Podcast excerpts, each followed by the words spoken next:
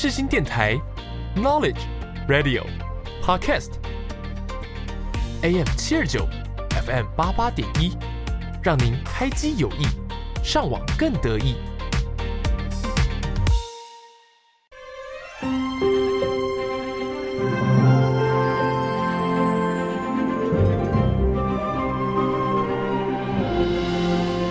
欢迎来到元宝的戏法空间，我是元宝。正片即将开始，请把自己切换成勿扰模式。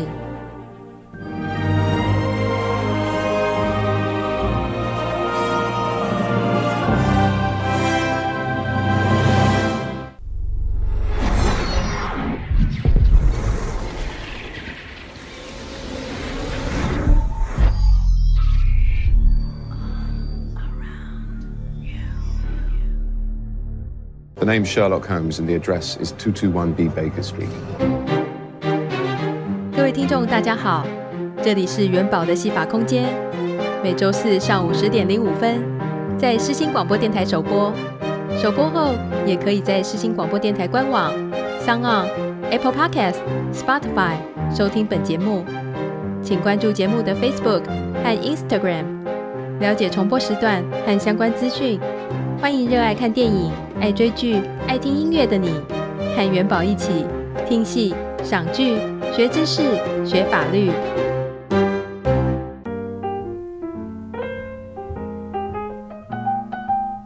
欢迎收听元宝的戏法空间，我是节目主持人元宝。我会在这个小空间里和大家分享电影、戏剧，并且从中抽丝剥茧、拆解剧情。找出影剧作品中的新奇知识和法律问题。每个月除了一般单集，不定期还会有节日主题单集以及当月大来宾。欢迎大家锁定本节目，持续收听每一集。相关播出资讯，请追踪本节目脸书粉专和 IG。有任何想法、建议或是心得分享，也欢迎留言或私讯给我哟。接下来就进入本节目的第一单元。你知不知道什么是当当当当当当？什么当当当？当当当当当当当，就是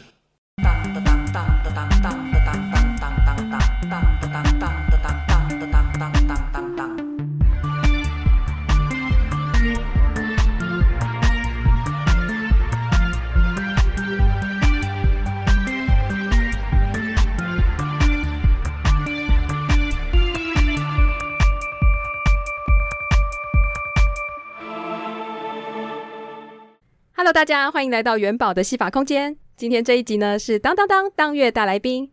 今天的第一单元，谁是大来宾？要带大家认识的是王穗枪老德，欢迎欢迎。Hello，大家好。嗯、我跟穗枪呢其实算是网友，今天是第一次见面，所以呢我也可以趁着这集多认识老德，从网友变成正式见面的朋友。那请穗枪跟听众朋友们简单介绍一下自己。大家好，我是穗枪。那呃，目前呢就是在做跟配音相关的工作。那除了配音之外呢，本身对舞台剧呢也略有涉猎。那今年九月呢也完成了自己执导的第一出舞台剧。哇！对，所以其实对学戏的部分呢，一直有很多的不管是梦想啊还是热情。所以今天元宝邀我来这边跟大家分享，我觉得很兴奋。那我想请问穗枪啊，嗯，当初啊我们在做专访洽谈的时候，呃，有聊到一些些让我。大致上了解你这样子，那我想请问穗羌，为什么会用小透明来形容自己的大学时期呢？呃，应该这么说，就是在大学时期的我比较不是那么擅长去交际，然后呃，也不是一个很勇敢在跟别人说话的人。嗯，我觉得，尤其是我自己在现在在网络上跟很多人交朋友，像元宝也是我的网友嘛。那我很多的网友他们都说，哦，我自己是社恐啊。其实，在那个年纪的时候，我自己也是。对，所以我觉得那时候确实，我就是像像小透明一样。那当初为什么会休学一年呢？呃，好，虽然我是个小透明，但其实心中有一个不服输的心嘛，或者是就是心中有个叛逆的心，就觉得说大学这种生活又要就是平常就是上学睡觉睡觉上学的生活，我觉得不是我想要的。哦，对，所以我那时候想说，这个生活继续下去，你不如杀了我。哦，对，我就选择先休学。去做一些自己喜欢的事情，但是你说做自己喜欢的事情嘛，其实那时候超级无敌迷茫，所以那一年有很多的冒险，比如说那时候去美国玩，然后发生了一些很疯狂的事情。对方便说吗？可以啊。我到美国第一天，我行李就不见了，我整个行李箱都不见了。嗯，对，那那件事情让我很印象深刻，因为那时候我跟我朋友要去一起去搭飞机。嗯哼，因为还没有完成兵役，其实在出境之前，我们都要先去，就是有一些资料要登记。好死不死，那天登记的时候，他们的传真机宕机了。我眼睁睁看着我朋友的飞机在我面前，然后飞离了台湾。我就很，我想说不行啊！我后面安排了超级多的行程，买了船票，然后买了秀，然后什么都准备好了，居然就这样飞走了，我不甘心。好，我就选择再买一张机票。那时候我们为了省钱嘛，就转乘。我记得是到呃，先到大阪，再从大阪到美国西岸吗？然后再从西岸飞到东海。反正我们的终点是迈阿密。嗯哼，我就说好拼了，啊，我就直接买了一张从台湾到 LA，LA 到迈阿密的机票，直接飞过去。那因为那时候我没有一起上飞机，所以我的行李跟我是分开的。嗯、哼哼我到了当地的时候，我朋友想说：“哎、欸，你的行李呢？”我想说：“我行李不在你那里吗？” 他说：“没有，我的行李在……对，我行李在我到美国的第一天，他就失踪了。”对，然后我因为这个行程呢，没有办法跟大家一起飞回去。对，因为我那张机票就等于是没有，好像没有启动吧？哦，还是什么忘记了？反正我、嗯、我回程时间跟大家是不一样的。哦。对，我就说，那你们如果你们要回台湾，你们要不要每个人留一点东西给我？好可怜。对，然后那时候也很印象深刻，因为一般我们出去旅行，我们都是住饭店嘛，然后大不了就住民宿。嗯、那因为真的是身无分文，啊，不能讲身无分文了，你想说就是额外花了太多的东西，最后我选择去在背包客网站上面，我去住了一个船屋。哦，对，我去人家的船上面睡觉，对，然后睡了。一个星期多吧，然后才飞回台湾。哇，一个神秘的冒险。对，所以那个时候去美国，然后想要做些什么呢？纯粹只是旅游吗？还是说有做其他的什么学习或是尝试吗？哦，那个时候嘛，那时候觉得如果学生不适合我，那我就去做工作。嗯哼哼。那那个年代电商又开始起来，就想说，哎，我朋友说做电商很有趣，那么、我们一起去美国看看美国的美国人的电商在做什么。我说哦，好啊，好啊，好啊，好啊，好啊。但后来发现。从商可能真不适合我，他需要你有大量的热情、跟大量的精力、跟非常执着的目标。但我知道那不是我的，对，所以呃，休学了一年之后呢，才选择说，哎，我又回到学校去，然后看到同学都变成学长姐。对，一年后你回到学校是什么心情呢？因为你同学都变成你的学长姐了。一年之后是什么心情哦？其实当下原本还好，因为原本是小透明嘛。但是蛮意外的，就是有同学说，哎，你看起来好像变乖了。我说，对。可能是因为原本离开那一年，我就说了嘛，那时候我就觉得那都不是我要的，嗯、感觉蛮蛮愤怒的吧。我觉得可能很多人青少年时期就是可能愤青吗？哦，对对对，你会对很多事情都觉得既迷茫又愤怒，然后没有人可以给你个答案。嗯，所以回来学校的时候是属于一个呃一个全新的状态，愤怒没有了，就剩迷茫了。嗯，对。然后呢，也是在那个时候，呃，原本是我的同学，后来变成我学姐的人呢，邀请我去一起玩社团学戏。对。哦所以你那个时候在大学的时候是读什么科系啊？一开始是读中文系，然后后来又玩社团，又打工，然后又修爱情学分，差点直接，哦、差点直接把自己万劫不复。对对对，嗯、所以后来就就找了一个时间。你爱情学分修的这么重啊？哈，爱情学分是必修吧？是啊是啊，对对对，可能我比较感性啦，所以我就花了很多时间修爱情学分。哦、嗯，对 对。那当。没有，就到了这年纪要聊爱情学分，突然觉得不好意思。那学生时期你有什么创作作品或者是特别的实习的经历吗？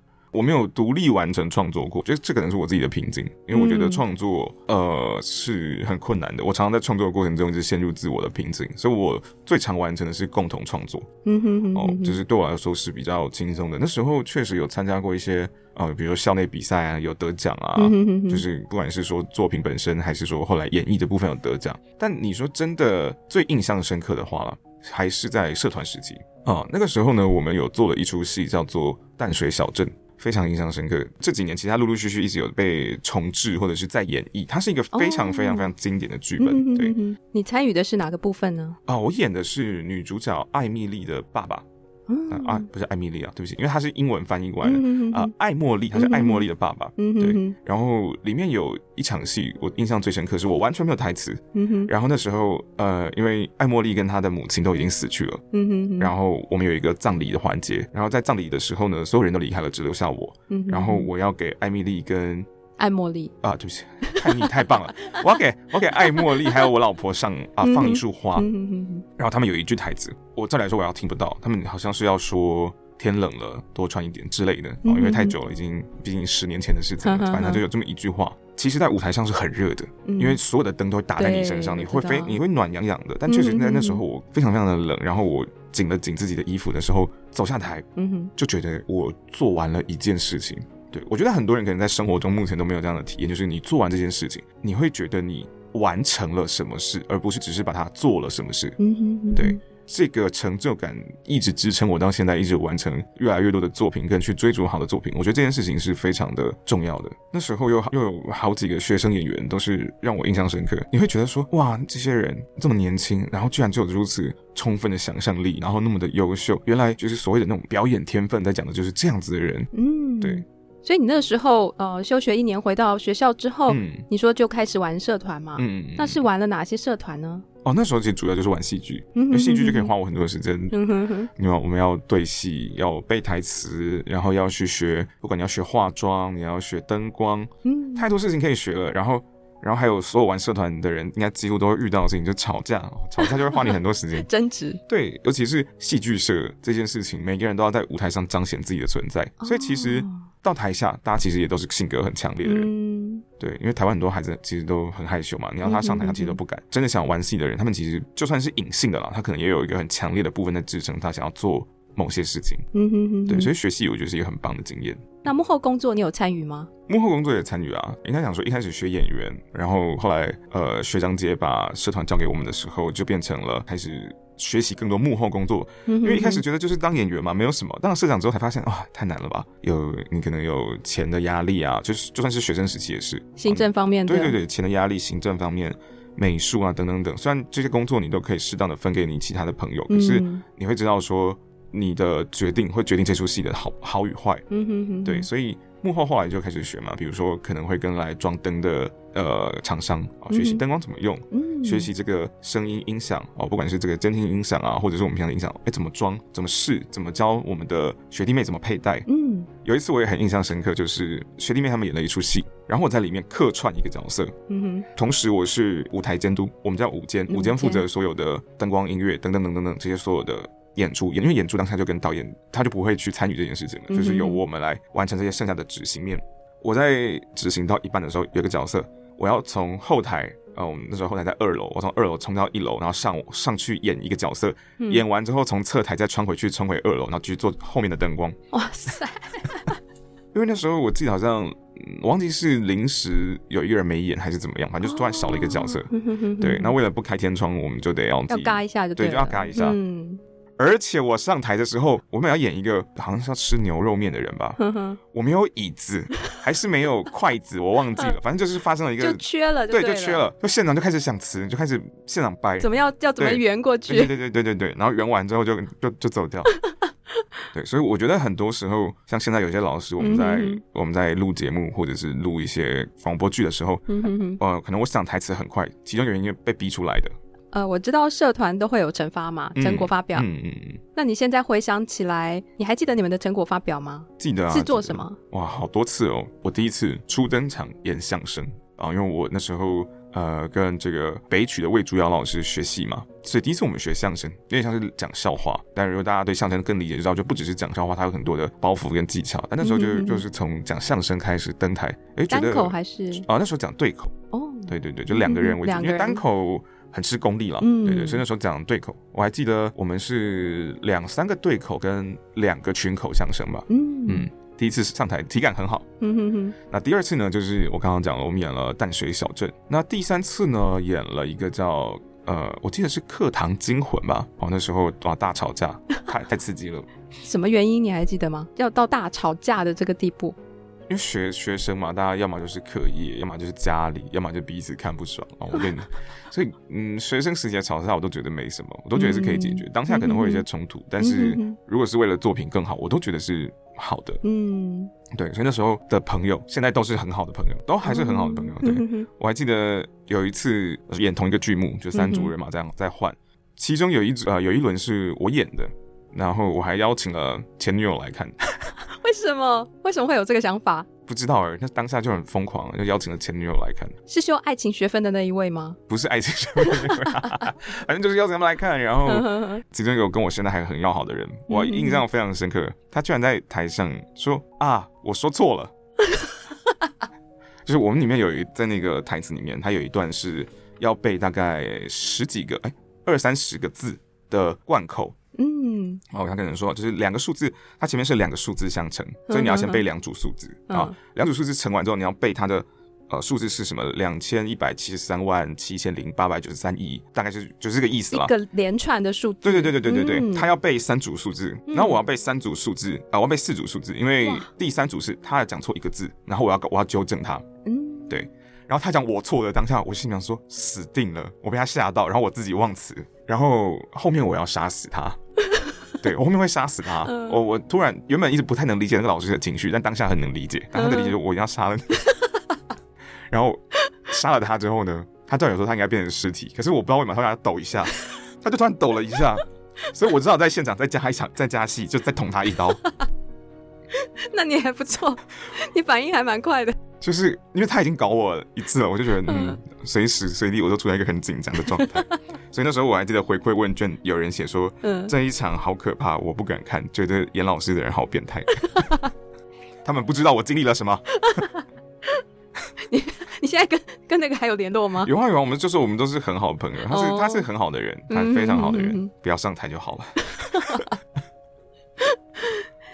那玩社团有影响到你的课业吗？玩社团其实没有诶、欸，影响我课业的应该是打工跟谈恋爱吧。哦、oh. 不，我不希望因为这番言论就是阻挠世间的这些情感啊。但是如果你们被阻挠了，代表你们没有把恋爱谈好 啊。我觉得只要彼此是加分的，都是好事啊。那最后一场惩罚，你们是做什么呢？哦、我们自己创作剧本，印象太深刻了。我真的觉得社团时期可能真的发发生事情太多。就那时候我是社长。最后一场惩罚呢是，呃，有两个同学就在不跟大家讨论的情况下呢，就把剧本偷偷给老师说：“老师，这是我写的，你觉得怎么样？”啊、呃，因为我们一般都会筛选剧本，我们会有个讨论的过程，说：“哎、欸，我们这一个学期或者是这个期中期末，我们想演什么？”然后大家来讨论一下，然后就有同学这样，嗯，老师就觉得，嗯，我们已经演了这么多经典的剧目了，偶尔我们来做一次自己的创作也蛮好的啊。当我看到的时候，想说。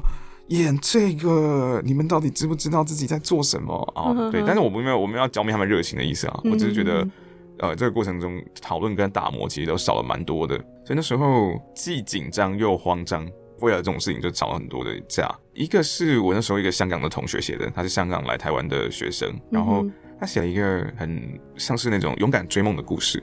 那这个为什么你会觉得不适合呢？我我觉得不适合的往往不会是，我觉得题材不会不适合。嗯哼哼。对，常常有问题的都会是内容，比如说你自己通读完之后，你会发现其实哎，故事中有很多没有办法好好去解释说清楚的事情啊，或者是说可能故事的长短有问题。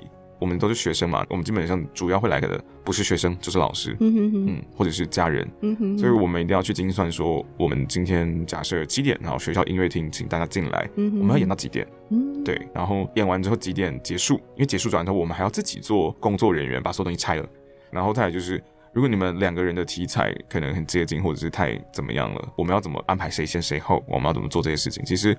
要做的事情变得很多，所以是演两出的意思吗？对，我们演两出完全不同的剧目，一出是当初带我进社团的同学写的，然后他写了一个比较、嗯、呃生涩的剧本，嗯哼哼，呃呃，应该讲说生僻嘛，生涩，我不知道，我不太确定要怎么讲，因为他的剧情比较难理解，很多人都会说看不懂，嗯、但是蛮好玩的，对，也是在那个时候，后来又认识了后续带我就是学戏的学姐。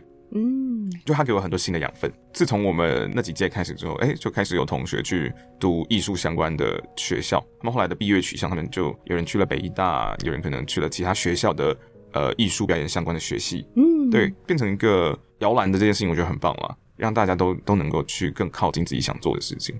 那睡枪，就是你回顾你的学生时期啊，曾经迷惘的自己，有没有一首自己很喜欢，或者是觉得说，哎，还蛮符合当时的心境意境，嗯、呃，或者是说对你自己有特殊意义的一首歌，想要推荐播放给大家听呢？哦，如果是迷惘的学生时期的话，嗯哼，我想到有一首歌，它叫《Whiskey and Murphy》。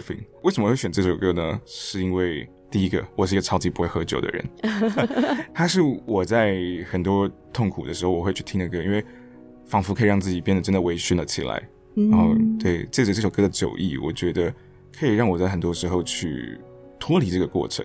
然后包括说有时候在创作的时候，你要写一些很难过的事情的时候，哦，我觉得那种有点微醺的感觉是很棒的。嗯哼哼哼。那我们现在就来听听这首由一起做音乐的情侣变为夫妻的美国双人团体 Alexander Jean 所演唱的《Whiskey and Morphine》。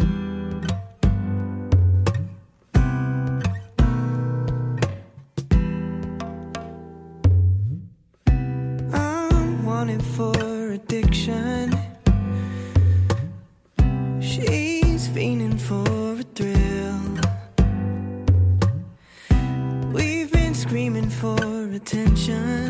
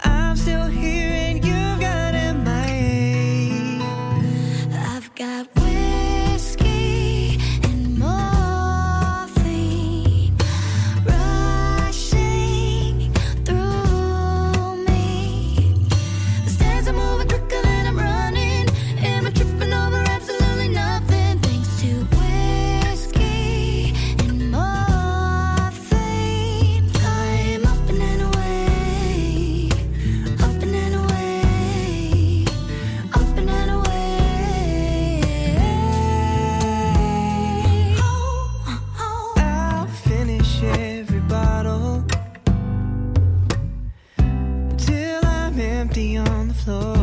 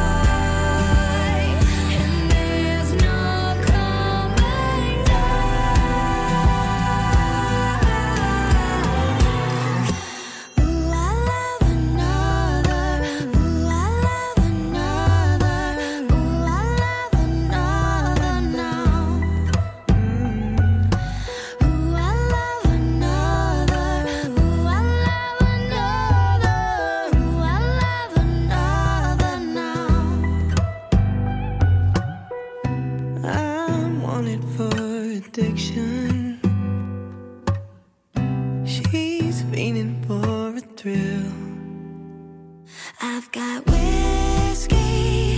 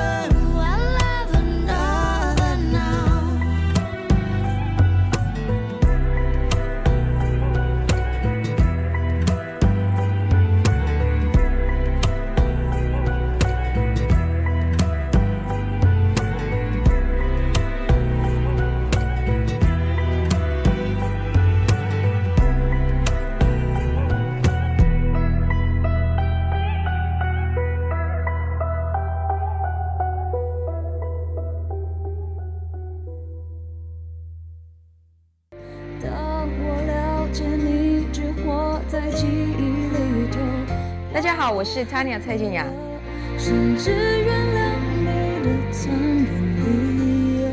你现在收听的是世新广播电台。爱恋，回忆都是负荷。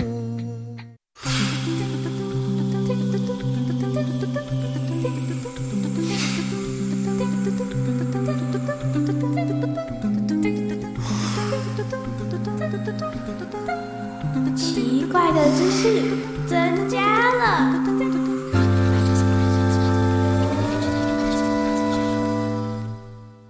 接下来第二单元，奇怪的知识增加了。嗯、呃，我有点好奇，就是穗枪在毕业之后的工作和艺术领域相关吗？和你所喜欢的这个戏剧类相关吗？呃，其实不相关。应该讲说，一开始的时候，我们我是先从这个田野调查开始。田野调查？那个时候是学校的老师邀请，然后我们去做了一个田野调查，是关于做。呃，南投的地方县志，县志呢，其实就是当地的历史。那等一下，我们要先讲一下这个县哈，是、哦、呃什么台北县啊，台台北县什么南投县的这个县。对，志呢是日志的志。对对对，对，我们跟听众朋友解释一下。哦，对，它有点专，比较专业了。对，那县志田调员，你刚刚讲田调员，我还以为是什么电影啊，或者是戏剧类的这种做田野调查，就不是，是县志的田调员。对对对，哦、所以那个时候我觉得。呃，很特别，嗯，然后在以前古代啦，我们会做限制哦，嗯、但是我呢，我们不太会在乎一个东西叫做艺术，因为古代人其实觉得学戏啊，人家不是说什么什么无艺啊，戏子无情，哦，对，所以他们会觉得。呃，学戏的人就是下三滥，我们以前叫下三滥。哇，对，好难听。我记得是跟乞丐跟妓女放在一起，对啊，就就它是真的有一个阶层哦。哦，这个三是它是有实际的意义在里面的，对对对，不是一个虚的数字，它不是一个虚词。那所以以前的人当然就不会去记载这个。那到了现在，观念就开始翻新了嘛。观念就是艺术是其实跟历史的脉络非常有关系。我们很多人在做一些历史调查的时候，我们也会去找呃当地的一些神话啊、歌曲啊，来知道说到底那时候发生什么事情，因为确实。很多的故事也会寄宿在呃歌词啊，或者是歌曲之中。那时候南投县政府他们就在地方县志里面有一个东西叫艺术志。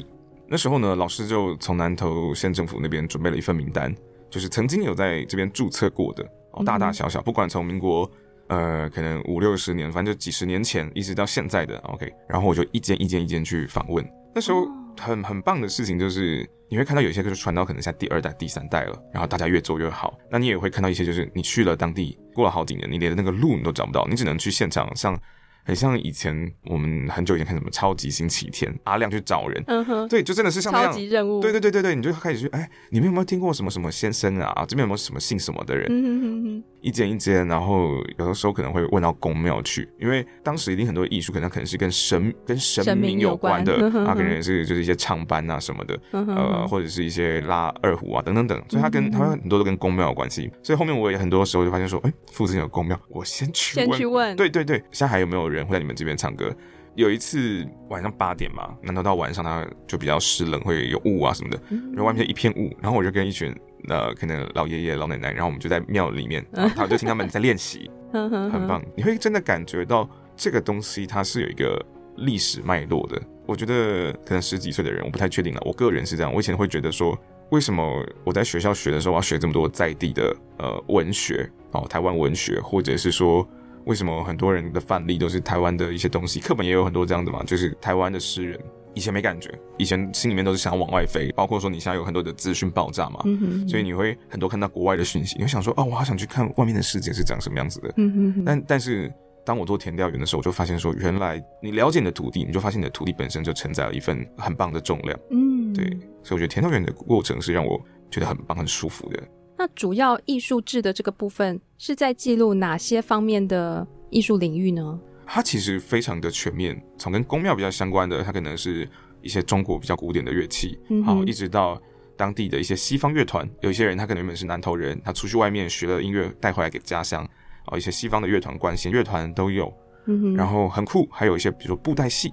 哦，如果大家知道布袋戏的话，就知道他们比较多人起起源就是什么，也是在中彰投云林哦。云林可能大家最印象深刻的就是黄俊雄大师他们呃皇家嘛。嗯哼。那在南投那边也有他们一些比较不一样的，他们当地的一些布袋戏掌中戏的部分。嗯哼。哦，那时候看那个大师在我面前耍那个，哇，太厉害了吧！哎，你们在做田调跟就是要做这个艺术志的部分。你们会做现场摄影吗？还是就只是文字呢？呃，那时候是文字，可能也包括说当时的器材吧，还没有到提供那样的资源，所以都还是以文字为主，呃、文字对文字记录为主。嗯、然后可能虽然有拍一些照片，但是我也不太确定，因为事情经过蛮久的。嗯哼嗯嗯。那你觉得在这个填调的过程中啊，你觉得最困难的是什么？有没有被刁难过呢？最困难的是什么吗？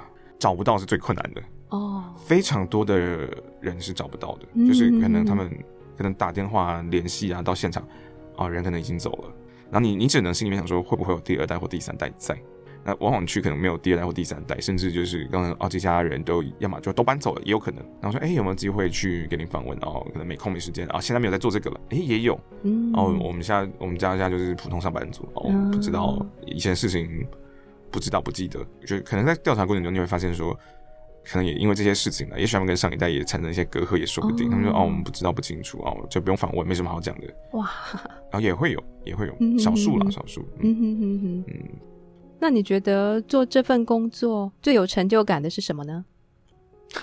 这样讲太夸张了，但觉得就是很像，嗯，很像有人在为台湾 做些什么事情。的确是啊，这不夸张哎，真的是哦。嗯、呃，对，但但当下当下还没有想那么多，是现在回来想，回想起来觉得哦，好像真的为。台湾的历史留下了一些什么？哦，有留下了一些什么？嗯、对啊，嗯、就像在那边你看到青年人，嗯，对，你会想到什么？你会想到以前人在读历史课本的时候会说，哦，因为什么什么原因，所以人口都外外移了。对对对，不管是就社会课本上面讲的一些东西，当他出现在你面前，然后有一群人他就留在当下继续耕耘他那份土地的时候，你是会感动的。嗯，嗯，我还记得那时候在啊、呃、南投哪里啊普里。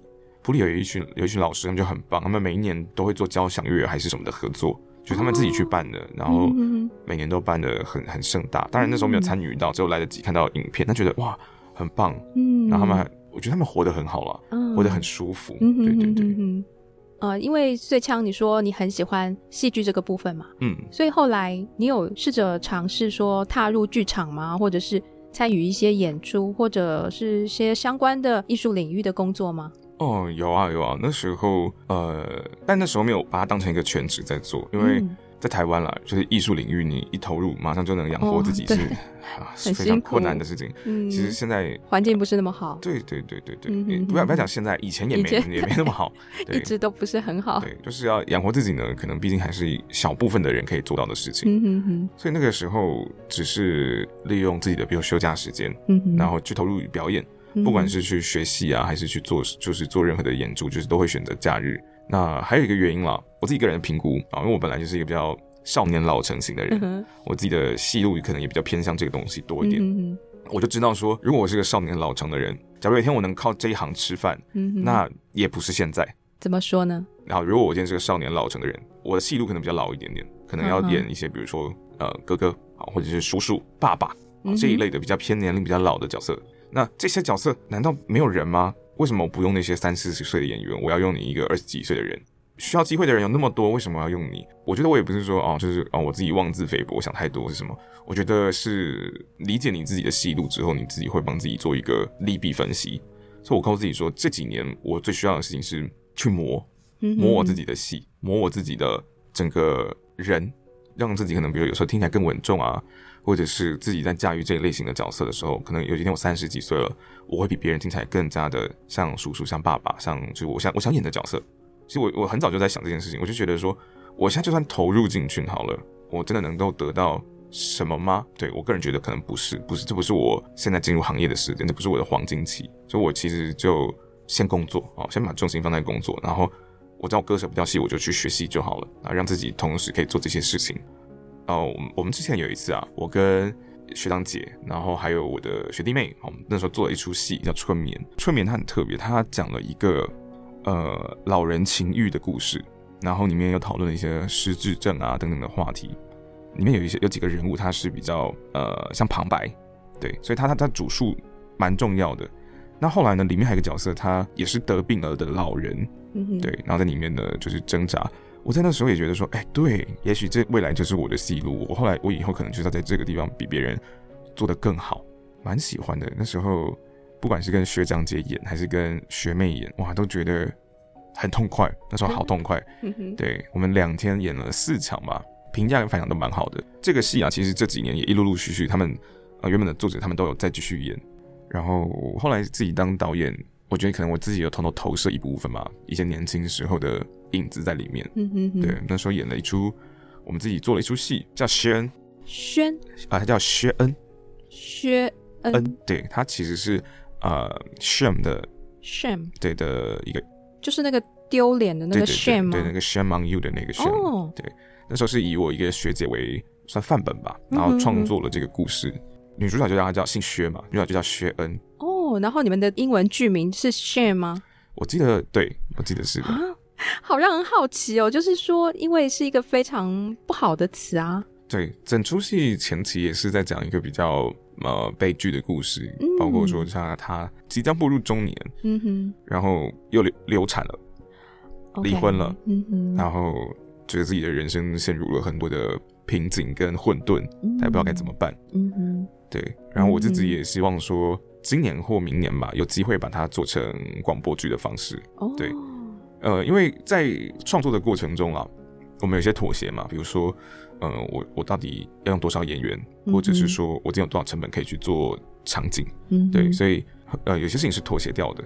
那当然，在广播剧里面，这些这些妥协就比较没那么受限。所以其实我那时候跟呃我的作者讨论说，我想把它做成广播剧，可不可以？他说可以啊，当然可以啊，你想怎么做就怎么做。嗯哦，这个合作真的是很快乐，非常感谢，就是可以遇到这么好的作者。嗯哼，对，因为呃，有的时候很多作者其实是不太愿意让你改他的东西的。嗯，对，但是这就变成导演会很难讲故事。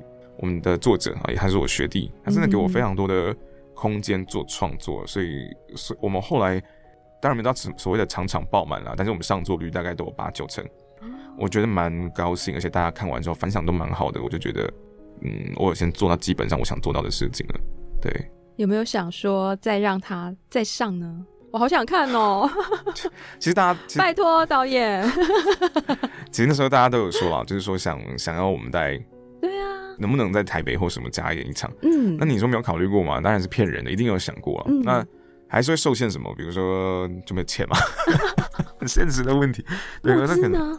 要不要现在很流行的募资的方式呢？呃，也许吧，也许我们后来可以再募，我们可以再试着。第一次募资就没有算成功，但可能是因为那时候名气就也没有很彰显哦。会不会再做一次募资？不太不太确定，因为那时候是属于一个可能勉强打平，或者是可能还有稍微亏了一点点。嗯可能也包括我自己当导演了，不是很成熟，没有办法很好的控制成本。哦，就是希望听到的人就是。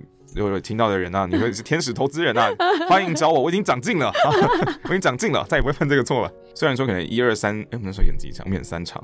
Uh huh. 虽然说演三场，在哪？我们在台中演。对，虽然说三场，呃，每一场可能都有一些事情我们没有把它做好，但是我心里面就有一种，如果你让我演十场，我觉得一定有几场就是那种超赞、完美无缺的那种场次。因为我们其实在呃学习的过程中都会听到一些各种传言嘛，比如说，呃，如果你是固定看某个剧团的戏。看首演跟最后一场哦？为什么？因为首演的时候呢，呃，其实也是大家在第一次尝试跟观众去做互动，嗯哼哼，哦，其实演员的心态是蛮微妙的。那到了最后一场呢，怎么样？就是连续演很多场，它其实是一个体力的拉锯战哦，你其实是会累的，包括你平常也不会没事啊，你一定都有一些事情正在发生嘛。所以到了最后一场的时候呢，演员知道，嗯，今天就是最后一场了。他会很放是吗？他会全力以赴。哇，感觉很过瘾。对，因为尤其是你看，像有时候如果你早上场直接晚上场，如果你早晚都有都有戏的话，嗯哼哼，你可能你有大吼的，你早上你不敢放开来吼，因为因为你吼了，如果你晚上没声音，没声音怎么办？啊，你晚上吼了，你隔天没声音怎么办？所以有些人他们可能都会比较收敛，看人了啊，不敢说百分之百，但有些人他们会。可能比较收一点点，所以看头尾哦是一个非常特别的体验哦，我学起来了。对对对对，那我们中间可能还有一些东西，比如说我们叫呃魔鬼场，什么意思？什么矿都在那天发生哦。我们之前我跟呃也是学姐做了一个儿童剧，我们也是跟政府合作做儿童剧。我记得在台北、高雄、彰化还有哪里啊？反正我们到四五个，哦、我们好我们跑四五个点去演。哇，对对对对对。嗯、那有一场呢就是这样子，灯呢就突然暗了。嗯哼，全按啊、哦，没有任何理由，他就给你按掉。对，然后麦克风呢就突然失灵，呃，或者是可能场馆就突然有什么任何问题，然后会在同一场哦这个时间开始发生，就跟你的机器会突然宕机，你也只你也只能啊啊，对，是一样的道理。哼，对，所以其实 现在想起来就是很棒啊，那当下一定都会很很紧张。对，那剧场是有在拜拜吗？会拜拜吗？像我们呃拍戏啊，电影、电视剧组要开拍前都会什么大拜拜啊，蛮多剧组都会的。然后，但我我们比较少。对、嗯、我我接触到比较少了，因为所以剧场也还是会就对。呃，会对对，因为我本身是基督徒，然后可能学那时候学姐也是基督徒啊、哦，所以我们可能就比较就没，有这个行程。嗯、对我们那时候也被人家夸奖啊，我们说就是那时候我们有一些呃灯光可能是请请厂商来来做的，厂商就说哎，好稀奇哦，这个剧组怎么没有人抽烟？好小清新的一个剧团哦。我们对我们很小清新很。就是跟想象中不一样，可能我自己本身也是这种性格吧，我不是那么有压迫力的人。虽然说确实我在我自己当导演的时候，最后几天吧，我还把我的舞台监督骂哭了，反正他就哭了嘛。对那时候，为什么？呃，我可以接受别人犯错，但是我、嗯、我没有办法接受别人犯低级的错。他犯了什么低级的错？我们会有一个叫做剧场周，就这一周我们所有人就困在剧场，嗯、我们就困在里面。就晚上你回家之外，其他我们所有时间就是在一直在这个里面，在这个牢笼里，很像什么电影里面会出现的那种呃什么杀人魔才会做的事情。嗯、所有人呢，就是为了技术跟演出付出你百分之百全心的注意力，因为你平常可能生活中其他事情。他也比较紧张，他第一次可能承担这么大的责任，嗯，哦，所以我们可能在彩排的时候，可能灯光啊，或者是技术方面有问题，这个我都还可以接受。麦克风没有开，哦，或者是就可能因为我们会上下场嘛，下场的麦克风把它关掉，嗯，哦，等等的这种进出，呃，这种衔接上面，我就会生气，因为我觉得这是最最最最最基本的事情。最基本的。如果你这些事情都没有办法做好，演员没有办法很放心的演出啊，幕后要做的事情就是让演员可以很放心的去演。然后我们也相信的演员，就是假设他们出了什么问题，他们也可以 handle 好场上，彼此是一个很信任的关系。嗯，对，所以任何一个人都不应该在呃剧场中去破坏这个信任关系。我们要做的就是让彼此都能够全力以赴。嗯，对，所以我那时候就为了这个低级错误就发了脾气。但我们后来就晚上就说开了啦。对啊，我晚上就跟他讲说，你你不要给自己这么大的压力，你有什么问题？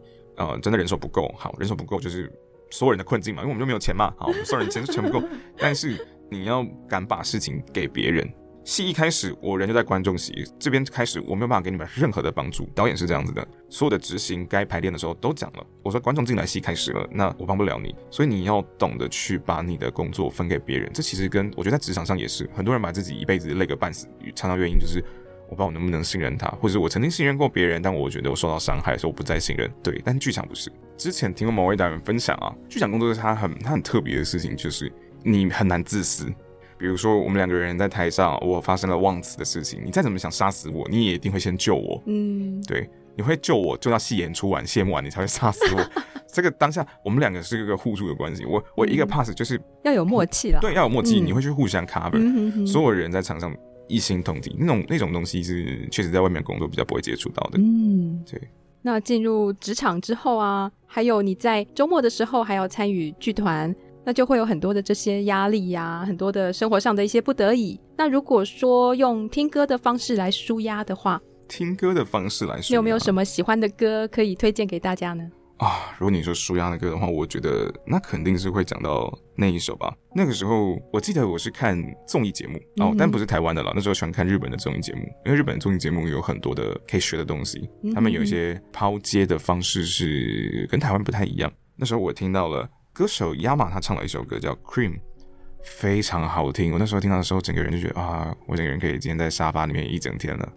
对，所以如果你说放松，我觉得我就想到这首歌《Cream》。因为我也很喜欢 Yama 的歌，真的假的？我的第三单元就是用 Yama 的一首歌，叫做《色彩》。对，它的其中一段这个间奏，我利用这个间奏去做一个剪辑，把它变成第三单元的片头。嗯嗯，对对对，因为对我也很喜欢他的歌，他的歌就是永远都会让人家觉得，就是你会被轻轻的接住。那我们接下来就来听听这首由 Yama 演唱的《Cream》。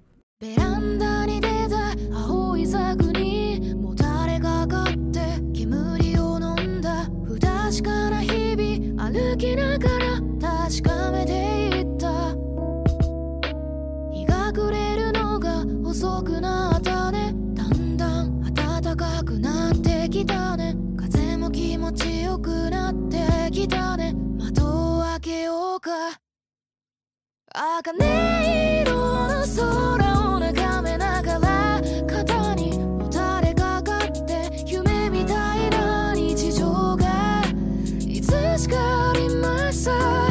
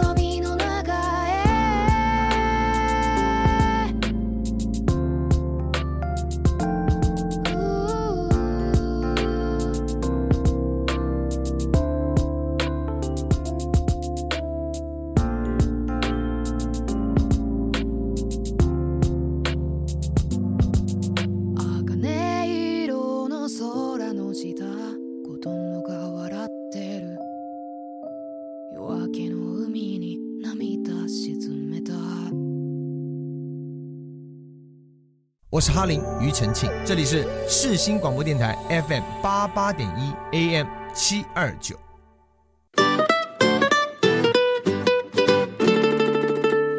接下来第三单元，想再和你聊一聊。我节目的一开头呢，就有提到说我跟穗羌是网友。其实呢，我们会认识，就是在这个广播剧圈认识的。那我想要请穗羌给我们介绍一下，当初是怎么进入这个广播剧圈的呢？一开始是先学配音，嗯，对，然后那时候一开始还没有像现在哦这么多的资源可以用，大家就现在纷纷在网络上开始开课嘛，嗯、哦，或者是说有很多人分享影片，哦，嗯、那时候是很少的。那时候最常哪里有配音的资源呢？其实在中国大陆，哦、就是他们会有很多的，不管是呃练习的资源啊，或者是有一些热情的人在创作。所以一开始接触的时候，跟中国大陆接触的内容最多。后来是开始认识了新朋友。发现说，哎，原来台湾也有这么多人喜欢配音哦！我不知道，我身边完全没有这个圈子的人。认识的多了之后呢，大家就开始讨论说，哎，那我们都喜欢配音，那接下来呢？他们就说，那不然我们去找工作室试试看。我就说，那好啊。虽然我觉得自己没有很厉害，但是试试看嘛，哦，没试就没机会啊，试试看总有机会吧。嗯哼，我们就开始接触了我们那时候的第一个在台湾的广播剧团，我觉得很快乐啊。那时候老师也教的非常的认真跟仔细，然后有问必答啊。反正那时候我们就学了一些广播剧上面的表演技巧。嗯哼，然后学着学着呢，就我发现说，哎，好像只有这里不够，我们就开始像流浪汉，流浪汉嘛。我们开始呢，就变成自由业者，我们开始去接触不同的广播剧的工作室，嗯哼，然后发现，在台湾其实这个圈子没之前了，还没有那么成熟。两三年前开始接触台湾的广播剧圈，发现说，哎，越来越多人在做这件事情，然后很多人可能他们是呃华讯的学生，或者是他本身就对广播剧有兴趣，一个、两个、三个、四个，然后大家开始啵啵啵啵啵冒出来，然后开始做这件事情，哦、呃，把这件事情做得越来越好玩。对，嗯、对我就是华讯的学生，不才学生。不会不会不会，华讯的华讯的同学这么多，你我要是这边承认你是不才学生，我出去被人家打死。像他在那个广播剧圈，大概可能十个里面有六个啊，不要，我觉得可能有七个八个都华讯出来的，真的假的？真的就是可能如果大家今天配音圈的人集合，然后你石头丢出去打到华讯的，对。那目前呃，你有哪些作品呢？哪些作品啊？哇，其实蛮蛮多的。就虽然没有说。啊，特别担任主角的话，可能是前阵子录了一个有声书，哦、嗯，叫做这个呃废弃乐园，啊，这个有机会担任主角，很开心。是什么样的角色啊？呃，他就是那种声音比较淡淡的，就那种怎么了吗？需要什么？个性比较比较年轻人，然后但是是比较冷酷型的。所以你在广播剧圈就跳脱了你本来在剧团里面为自己设定的这个角色的限制喽？哦、呃，对对，对，确实确实，广播剧、哦。那我觉得很好。其实刚刚你在讲剧团的时候。因为你就给自己一个，嗯，一个范围了，一个限制了。嗯、你觉得说我只能演这个所谓的少年老成，你只能选择一些比较年长的一些角色。嗯、对，那时候我很想要问，就插话问一下说，说你有没有想过，就是说突破一下，去试试看别的角色呢？所以你在广播剧这个部分有做这样子的尝试了。哦、呃，对，到广播剧圈之后开始会做一些，又比较不受限嘛，相对来说，它比较它自由度比较大，嗯、也包括说，其实很多人在呃玩广播剧的过程中，也是不想做原本的自己了。哦，你你你一定会想要说，我想虽然我平常可能是一个大咧咧的女生，可是我在广播剧里面，我也想要少女啊，我也想要穿小裙子，我想要小家碧玉啊，对啊，我也想要可可爱爱啊啊！对，那男生的话可能就是什么我平我平常可能三大五粗，我可能在广播剧里面啊，我也想是一个帅帅的男主角哦、嗯。对，所以每一个人的呃戏路就不太一样。啊、我个人其实就比较不受限，我还好，我比较在乎就是题材跟文本是不是有呃有趣的，或者是呃值得让我去深入思考，我比较吃文本。那你觉得录制广播剧最困难的是哪个部分呢？我觉得是沟通吧，沟通太困难了。因为是彼此之间的沟通，还是跟创作者的沟通呢？都有，都非常的困难。因为认真讲，就这个圈子没有发展起来哦，所有人都是菜比吧。这件事情他可能没有一个很严格的规定，说他要怎么做哦。我的我的步骤一二三四没有，所以很容易就是大家想怎么做就怎么做。对啊，所以其实多头马车就会很痛苦。再来的话，就是这个圈子很多人都是兴趣而进来的，所以、哦、对啊，对对对对，所以呃，这个时候。快乐与否才是它的主旋律。嗯哦，有的时候你没有办法刚想说，哎、欸，你这样子录真的录的很烂哦，当然如果你没有情感基础，另另外说了。但是可能、嗯、可能平常我们可能不是很熟悉的网友，如果跟元宝说，元宝，你今天的这个节目啊。完全不能用啊！啊，你你现在你录，你心都要碎了。你录成这样子，我们以后怎么跟人家交代啊？完全就是打坏我们名声啊！啊，元宝可能就元宝可能回到家就开始开始捡玻璃碎片这样。对，我就要哭了。不可能做这种事情，我没有办法这样伤害就是我们可爱的朋友们。嗯哼，对，你就会得要说，啊，我觉得这样不太好。广播剧录制的过程中啊，他可能没有一个乐听、审听上面的一个审美，他就觉得说哪里不好？嗯，不好吗？我觉得挺帅的、啊。哦，但以导演的立场来说啦。我们有的听不是听某一个个人，我们听的是一整个作品，整体。对对对，嗯，就像是可能如果大家都很好笑，然后有一个特别帅的人在那里，你就会觉得他很突兀啊。对啊，你你你就不在那里，你下去了。确实，这个创作过程中沟通是最困难的。你要怎么既告诉别人说你需要做的更好，然后又不能呃伤了彼此之间的感情。在这边呢，我要恭喜我们的穗枪，近期呢参与了宫崎骏动画电影的配音，在里面担任的是鹦鹉鹉大王这个角色。那想请问穗枪，这是你的第一部动画配音吗？对，它是我第一部的动画电影配音。为什么要强调动画电影？不是因为电影比较厉害，是因为呃，动画电影的录制方式跟动画不太一样。哎，我们要先讲一下这部动画电影的名字，是现在我们正在上映的哦，《苍鹭与少年》。苍鹭与少年，我跟你讲，《苍鹭与少年》，我就觉得 我的导演可能要打我了，因为广播剧跟动画片有一个很大的区别，就是广播剧没有，可能它没有字幕，然后可能还没有画面，嗯、所以很多时候我们的口条需要很清晰的，非常清楚。呃、对，对，你要很清楚，你要让观众不要费力的去听你的字。到了动画，完全就不是长这样，有生活感，生活化，对，生活感，不能太用力。嗯对，对你一用力，观众就出戏了。嗯，对你完全不能是哎，元宝，Hello，是你吗？哦，不能，不能，不太能用这样子的状态，不能有这么这么强烈的配音感。对，而且你要想，就是如果你去看电影，然后刚刚那个声音，五颗、五六颗、七颗、八颗音响，然后到你耳边，就是一直对你讲，你一定觉得说是在大声什么？动画电影它真的是跟动画不一样啊，它的录制方式跟我们需要的整个力道、力度的掌握不一样，所以其实在一开始录制的时候是常常被这个声音导演。对，常常被我们声导念的哦，就是你要来更好的去掌握你的声音啊，声音不要那么硬啊，你要懂得变化啊，等等等等，这真的觉得很感动啊，就是你平常没有这个机会去给人家训训练的，在配音这条路上面，虽然朋友会很多，但在进步这件事情上面，你会常常觉得很孤独，对。嗯那当初拿到这个《苍鹭与少年》的本的时候，是什么样的心情呢？慌张，慌张，就是 不会很兴奋吗？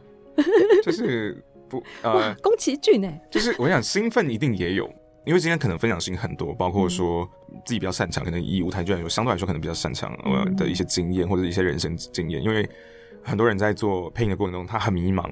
不知道到底能不能坚持下去，或者是不知道这是不是他想要的，所以我觉得可以做一个分享。但是如果单纯就配音这件事情，确实我能够理解所谓的那种还不够好的感觉，因为我们那边的标准是非常的非常高，嗯，哦，所以觉得标准很高是是好事啊。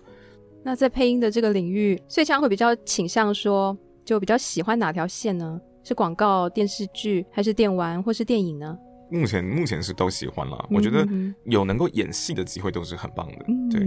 那只有在啊，不管讲动画电影或讲动画啦，可能我自己就做出一个取舍，是我比较喜欢呃美式的卡通哦，哦。那这当然不只是因为我一开始接触就从美式卡通接触起，嗯哼哼哦，而是因为说呃美式卡通的表演跟我自己喜欢的舞台剧表演里面有更多的相似之处。呃，大家如果平常看日日本卡通就知道，日本卡通的人物讲起话来相对来说比较呃，要么就是极度夸张，要么就是比较美型一点、嗯、哦。他们的角色分布比较像是长这样子。